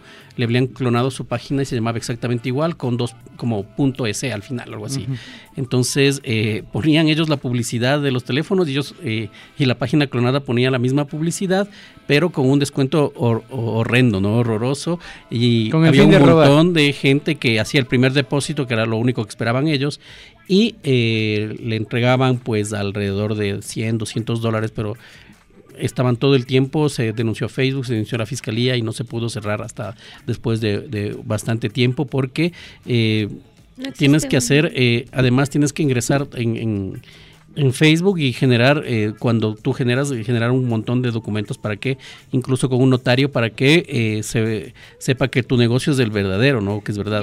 Entonces, eh, lo que yo les digo es, pues, re- re- regresar a tener mucha precaución de cuando eh, entrego, como te decía, este tema de que te, te- te mando con una persona motorizada, entrégame los teléfonos, te acabo de mandar la, la foto. Eso y después él. Aquí quiero decir después algo. ves tú el, el- el- Piensa el mal pago. y acertarás. Y finalmente, cuando entregan los teléfonos, pues hay un reverso del pago que se puede hacer vía internet también y te quedas sin nada, ¿no? Entonces hay muchísimas cosas y muchas formas de estafar y hay que tener la seguridad de que eh, pues el pago ya está hecho y está en tu cuenta. Tenemos una llamada. Buenas tardes. ¿Con quién tenemos el gusto y desde qué sector se comunica con nosotros? Muy buenas tardes, eh, le saluda Jaime Toaza, acá del barrio Conocoto.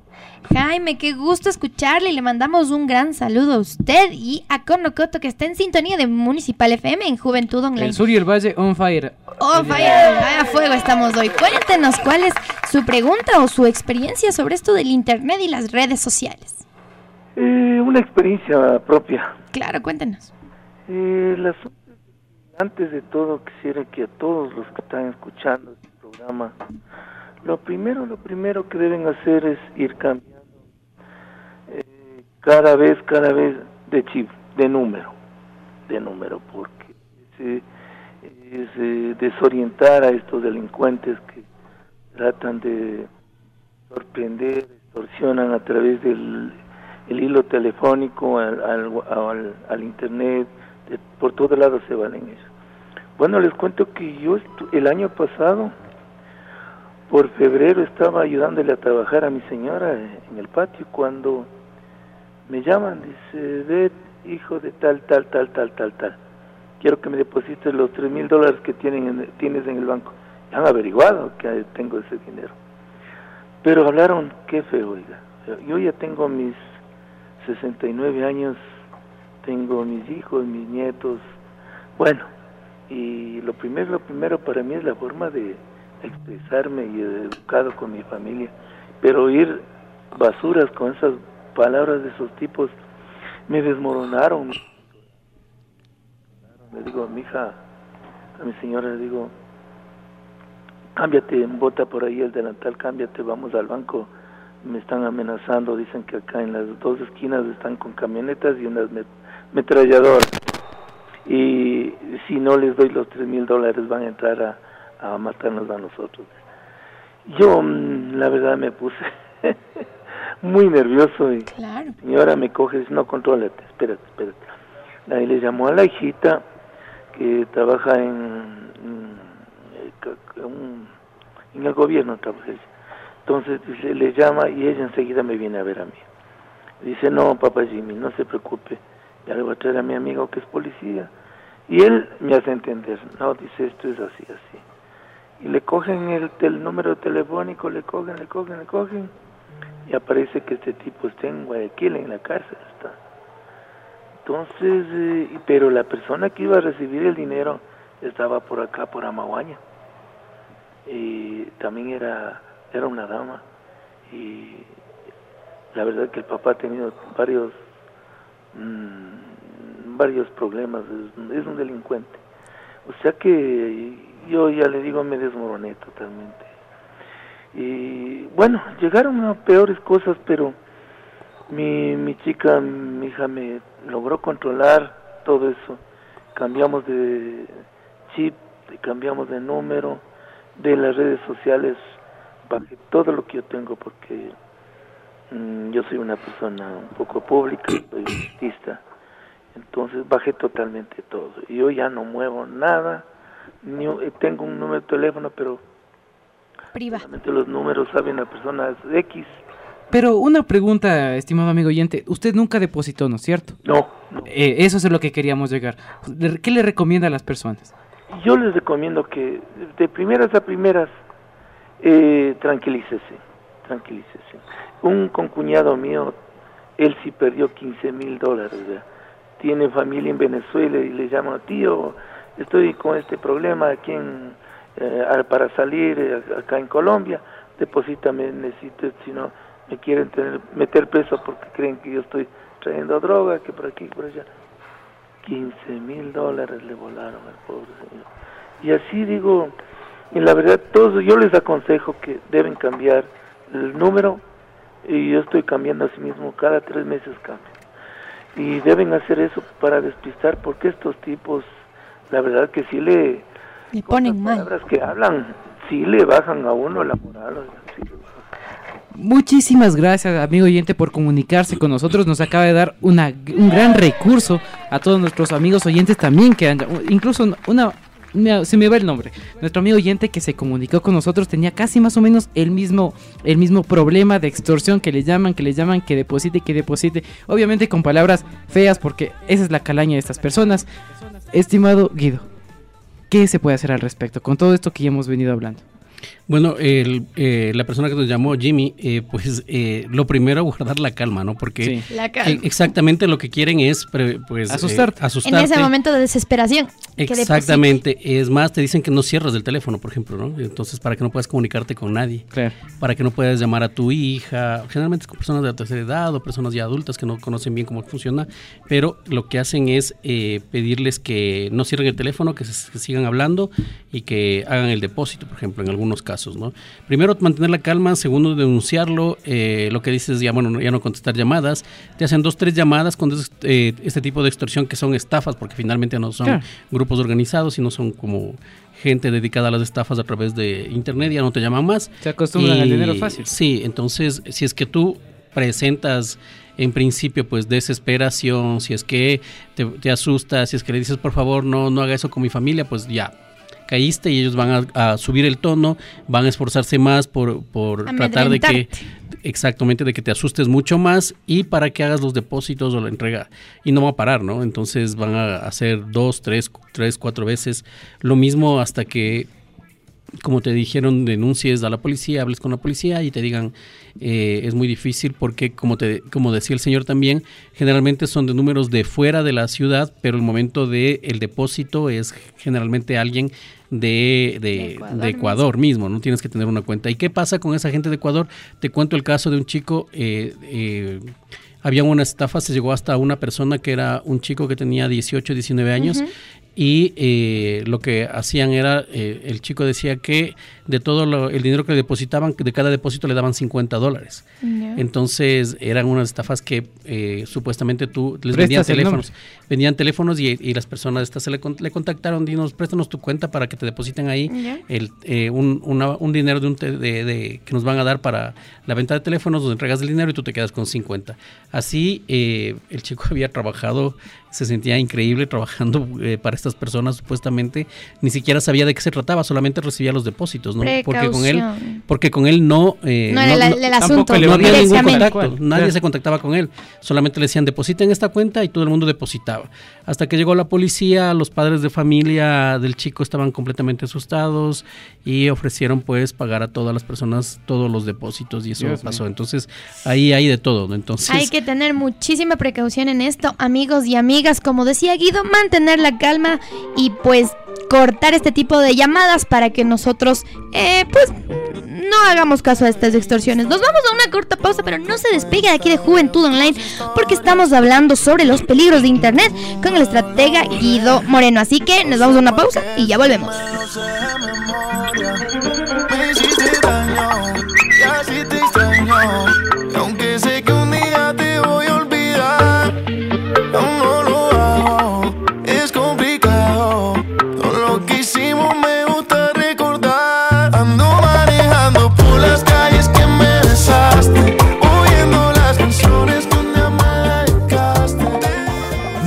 FM 102.9, la radio de la ciudad. Si lo que buscas es estar informado con todo lo que pasa a tu lado, Municipal siempre es la mejor. Música que acompaña en todos lados a los quiteños, ese es su radio,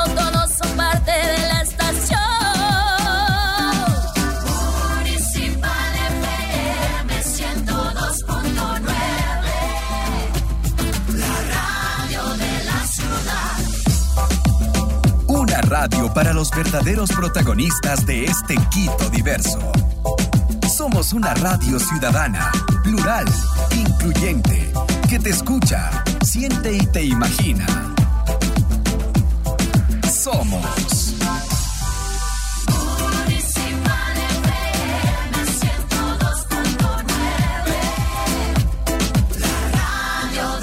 ciudad.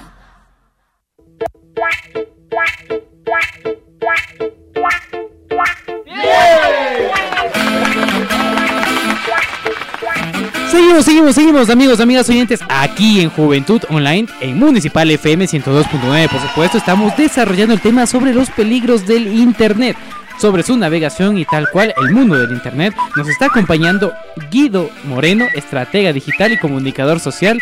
Y pues también las líneas telefónicas están habilitadas. Se puede comunicar con nosotros al 2510-510 o al 2510-511 y nos puede contar alguna experiencia positiva o negativa a favor o en contra del Internet, tomando su postura y por supuesto con el mayor de los respetos que nos merecemos todos, tanto nosotros como todos nuestros amigos y amigas oyentes, pues pueden hacerla 2510-510 o al 2510 511. Nos quedamos con el tema de la suplantación de identidad. ¿Qué Nos hace? estaba contando el tema sobre un, un amigo oyente nos, nos llamó sobre este tema de las extorsiones que te llaman, te insultan, te tratan de lo peor, tratan de amedrentarte con tal de que tú deposites dinero y todo esto. ¿Qué precauciones antes de que ocurra todo esto se puede optar? Sí, Cami, eh, Juan Fernando, ahí, eh, bueno, las precauciones, sobre todo, eh, decirte que, pues, lo de lo que les había mencionado, ¿no? No subas las cosas que son completamente privadas. eh, por favor, siempre ten un correo, recuérdate las claves de las que tienes, porque lo primero que sucede es ya ni, ni te acuerdas la clave. O sea, cuando te suplantan la identidad y quieres hacer un reclamo, porque No le tienes cargado en el el celular Instagram. y ya no acuerdas ni la clave siquiera, ¿no? Entonces tienes que tener un lugar guardado las claves, eh, tienes que hacer la denuncia respectiva y tienes que avisarles a tus a tus a, a tus contactos cercanos que esta persona no, no es real o que este perfil no es real, ¿no? Existen eh, situaciones en las que, por ejemplo, alguna vez también me llegó a mí algo como me enteré que había sido falso después de un tiempo que alguien, eh, que alguien me dijo, por favor, préstame 100 dólares. Dije, oh, lo siento, no tengo, pero después le dije, oye, a alguien le dije, ¿sabes que Me pidió hace tiempo, conversamos de esta persona, era una chica, conversamos después de que, será unos seis meses, le dije, oye, ¿sabes que La última vez me pidió y 100 dólares, dije, pero no tenía, no, no, no pude prestarle. Dijo, ah, el otro amigo sí le prestó y otro también, y no era ella.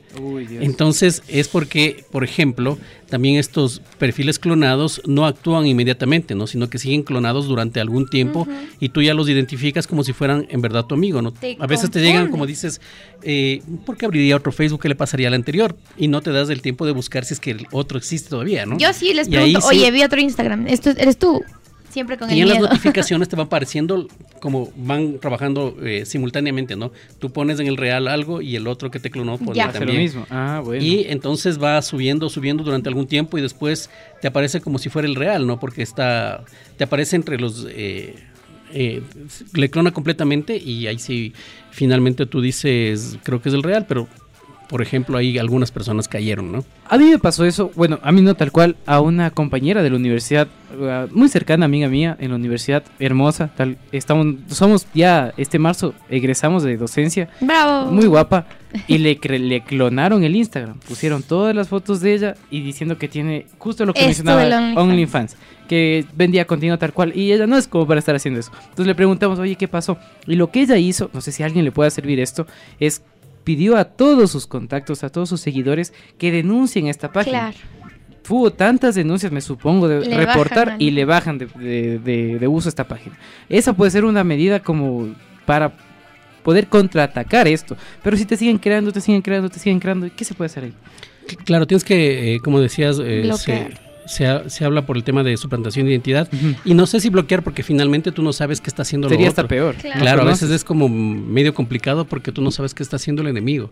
Sí, entonces en qué, en por dónde se, se está movilizando, ¿no? Es que Y hay una opción generalmente que tú cuando estás- denuncias te dicen Tú bloquear estás también. bloqueado. ajá. Tú estás bloqueado de, de la página clonada generalmente Y para, no que no des, para que no te des cuenta. Y por eso las otras personas externas llegan tipo, oye, mira, a mí, yo sí he tenido varias personas, varios amigos que me dicen, "Ah, oigan chicos, por favor, ayúdenme a denunciar esta cuenta, yo no soy. Y están ofreciendo contenido diciendo que soy yo. Entonces, qué terrible. Si fuera yo, fuera distinto, pero no soy yo.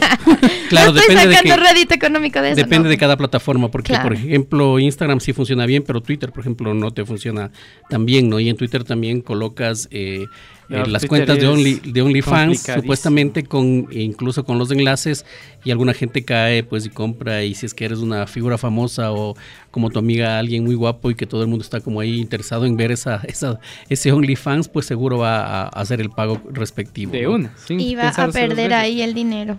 Y también, bueno, esto de la verificación que hay en las redes sociales pasó en Twitter, que tú, con esta nueva disposición, el nuevo dueño de Twitter es Elon Musk, dice, no, paga 5 o 7 dólares y te pongo el vistito azul. Y dice, ahí en teoría eres una cuenta verificada. Ahora, ¿qué pasó con esto? Muchos bromistas sobran muchísimo en internet. Meme. Se crearon una cuenta de McDonald's tal cual. Y ponen, se pagan la verificación ¿Qué te y dicen? KFC es mucho mejor, con la cuenta original. O sea, con la cuenta verificada. Y eso conllevó muchos, muchos, muchos, muchos problemas. Ya no digamos marcas porque luego me pasan la factura. Sí, eh, definitivamente la, eh, Esto no sabía. es un problema para las plataformas. Eh, para Twitter ha sido un problema varias veces el tema de la verificación y todo estalló con eh, el tema de que se había verificado cuentas de líderes de la supremacía blanca, es decir, eh, de lo- las personas que estaban, en, co- eh, pues, que eran xenófobas, impulsaban el racismo y todo lo demás. Con y nombres de. con, no, marcas con nombres reales, ¿no? No, Claro. no, con nombres reales y Sí, todo sí, lo demás. sí, sí, Entonces, se supone que tú no puedes hacer este tipo de, de- Comentarios. de comentarios, aclaraciones y, y tipos de contenidos en las redes sociales, pero Twitter los verificó. Entonces, Twitter eh, eliminó la, la- la verificación. Eh, ahora dices que vas a pagar, la abrieron nuevamente, nuevamente, nuevamente tuvieron problemas con el tema de Que eh, gente se ve- verificó con nombres como tú mencionas o con nombres de otras personas. Entonces, Qué mal. ni siquiera las plataformas pueden manejarlo todavía. Lo mismo es las noticias falsas, todavía no Fake pueden news. manejarles. Las fake las news. fake news no es, hay tanta cantidad de fake news en, en circulando que es imposible para las plataformas bajarlas. Es más, ahí hay el debate ético de si son las plataformas las que deberían normar qué es real y qué no lo es. Guido, y las plataformas esto- no, lo, no las bajan, las, las- la- solo te informan que son fake news, ¿no? Y les quita el, el alcance y nada más. Guido, a propósito de las fake news, tú como comunicador social tienes, pues, has trabajado en medios de comunicación y, y conoces esto. ¿Qué recomendación le darías a todas las personas para poder discernir entre cuál es una noticia que está verificada o cómo llegar a las fuentes primarias para saber que esta información es verdadera y no caer también en esto eh, de las fake news que vimos que en el inicio de la pandemia fue una eh, otra pandemia informativa que nos estaba haciendo perder la calma. ¿Qué les puedes recomendar nuestros amigos? Ves que tenemos bastante sintonía de adultos mayores también y ellos también pueden ser eh, víctimas de estas noticias falsas. Exactamente, es eh, sobre todo el lugar y la plataforma de mayor difusión de noticias falsas es WhatsApp. ¿Por qué? Porque te llega, no, te llega de una, te llega siempre de una, de alguien conocido. Ese es el problema, las son las cadenas de WhatsApp. de alguien, son las de un- de cadenas alguien conocido, ¿no? No es lo mismo que Facebook, las otras llega y tú lo encuentras por ahí, pero no, te llega de alguien que tú conoces y entonces tú piensas que esa persona verificó y que lo que te manda es real porque es tu amigo o es tu conocido. Y lo que primero tienes que hacer es definitivamente revisar si lo que se pone ahí, porque incluso utilizan los logos, la misma tipografía de medios de comunicación, si es que eso se colocó en ese periódico o si es que los medios de comunicación están sacando algo así. Pero además de ahí, eh, recordemos que las redes sociales también ayudan a polarizar los contenidos y polarizar tus creencias.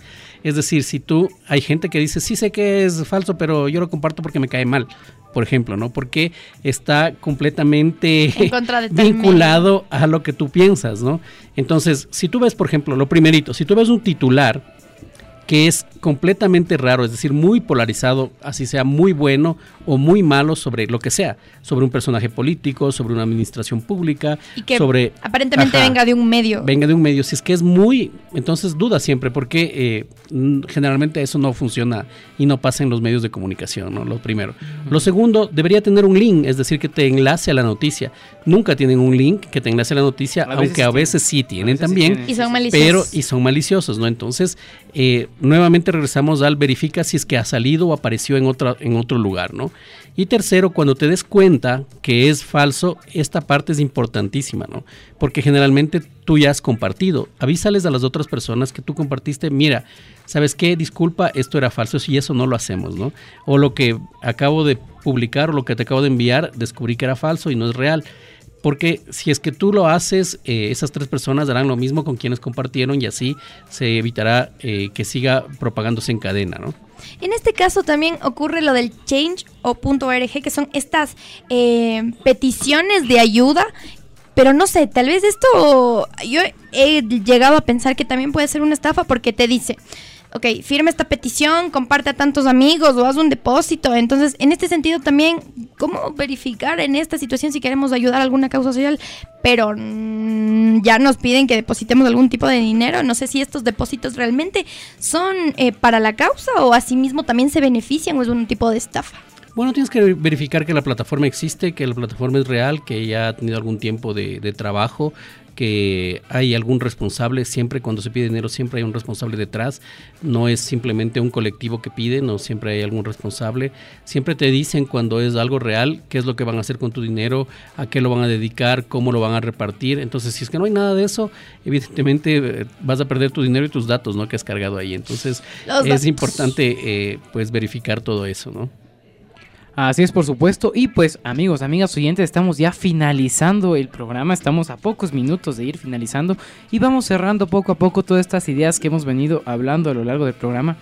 Y también tenemos este tema para toparlo de manera muy puntual, el tema de las bancas en línea, estas aplicaciones móviles que hay en los, en los diferentes bancos. ¿Qué tan seguras son? ¿Se puede confiar en ellas? Porque teniendo en cuenta que una vez que uno se cree su banca en línea, independientemente del banco que sea, ya puede hacer depósitos sin... no es depósito, retiro sin tarjeta, puede hacer transferencias bancarias, crear... Del celular. Y claro, tal cual. eh, Con tu celular ya te pueden robar todo el dinero que tú tienes en el banco sin necesidad de estar mucha interacción. ¿Son recomendables el uso de hoy por hoy? ¿Qué tan seguras son estas bancas en línea? Bueno, eh, como te decía al principio, es imposible tener una seguridad total en, cualquier cosa que existe en Internet. Eh, lo primero, eh, lo segundo, siempre hay que exigir que los organismos, las organizaciones, los estados aporten y ayuden en el desarrollo de herramientas que permitan evitar la fuga de datos. Y tercero, eh, dentro de las herramientas también hay pequeñas aplicaciones que tú debes hacer como eh, no voy a hacer transferencias de más de 500 dólares o de 200 dólares o de 100 dólares porque de acuerdo a lo que tú trabajas pues generalmente no existe ese flujo todo el tiempo no entonces si tú le pones esos stops a las a, a cada una de las aplicaciones eh, mandan una alerta cuando algo va a pasar o, o de repente te O te avisan te instantáneamente. avisan Bueno, a instantáneamente mí me llegan mensajes al celular Exacto, y tener vinculado, a tu, Abres la tener aplicación y ya te vinculado llega el eh, la aplicación a tu celular, tener vinculado a un correo que tú tengas acceso. A mí, por ejemplo, eh, me han pasado cosas como he pasado la tarjeta y me de repente me la persona que pasó pasó tres veces Ajá, y me cobraron tres veces y nunca me di cuenta hasta que me apareció el- el- El la notificación. Y a veces ves la notificación y le- no, no, no, ni siquiera le prestas atención, ¿no? Yo no le presté atención Después esa vez. ves el faltante de dinero y dices, No, no, no, ¿qué yo vi pasó?". en el correo que me llegó, ¿no? Porque Claro, también te llegó un si te correo. llega dije, cuánto gastas. Me, me- me llegó el correo de que me. pero tres veces me pasó ¿Cómo una así? tarjeta. Porque dijeron, no, no sirve. Y me dijeron, otra tarjeta, no me sirve. Y pa. Pero habían eh, sucedido esto. Pero también hay de las otras que yo no encuentro explicación alguna. Una o eh, dos veces he tenido que cambiar de tarjeta. La una ocasión de un negocio local me habían cobrado, era un café y una venta de café y, y tenía un descuento de 50 dólares. O sea, digo, ¿cómo me puedo ¿Cómo tomar así? 50 dólares de cafés ni invitando a todos? y fui al banco y dijeron, sí, le clonaron. No, no le clonaron. No sabemos qué pasó porque No no- sabe. mi tarjeta siempre estuvo conmigo. Y no te devuelven. no te devuelven y tienes que pagar un nuevo plástico que vale entre 5 o 7 dólares. Claro. La segunda vez, Pagar más. la segunda vez que es más raro todavía, alquilaron una limusina en Ámsterdam y pagaron, pagaron con mi tarjeta que está aquí en Ecuador. Qué terrible. Entonces ahí eh, evidentemente hay una fuga de información del, del banco, ¿no? Entonces Pilas eh, a los bancos. eh, finalmente el banco lo que hizo es re- regres- regresó el dinero, obviamente, pero eh, al final tú tienes que pagar los 7 dólares del plástico nuevo, ¿no? Entonces, también es dinero. sí, eh, no tenías por qué pagar y no tenías por qué. Entonces creo que ahí hay la parte en la que los usuarios deben exigir muchísimas más seguridades, unirnos cuando veas que a alguien le están estafando, que ha pasado algo con su tarjeta, pues también ayudar con un like para que los, las instituciones financieras tengan las mayores cantidades de seguridades. Yo te digo estas dos que te menciono, nunca había extraviado mi tarjeta, nunca mi tarjeta ah, estaba con otra persona, entonces eso evidentemente en ambos casos, y son dos bancos diferentes, llegó eh, la información a través de una vulnerabilidad del banco. Guido, muchísimas gracias por habernos acompañado el día de hoy. Esperemos que te haya gustado el programa. Te comprometemos también para algún futuro. Si quieres topar unos temas igual o nosotros, pues estás está invitado. abierta. La puerta Muchísimas está gracias. abierta. Amigos, amigas oyentes, hemos finalizado el programa Juventud Online aquí en Municipal FM 102.9. Soy Juan Fernando Marín y ha sido un gusto estar con ustedes este fin de semana más. Camin. Sí, antes de despedirnos, yo quiero, Guido, que puedas darnos tus contactos o tus redes sociales para que la gente que quisiera eh, conversar contigo, pues y tener tus servicios como estratega digital, lo pueda hacer brevemente porque ya nos tenemos que ir. Sí, gracias. Rapidísimo. Me encuentran como arroba Guido Moreno y la B de barriga al final en todas las redes sociales. Así es, Guido, muchísimas gracias por acompañarnos. Hemos conversado sobre este tema, hemos aprendido y esperamos que ustedes también en su casita hayan disfrutado tanto como nosotros. Yo soy Cami Becerra, nos vemos la próxima semana desde las 12 hasta las 12 en Juventud Online. Chao, chao.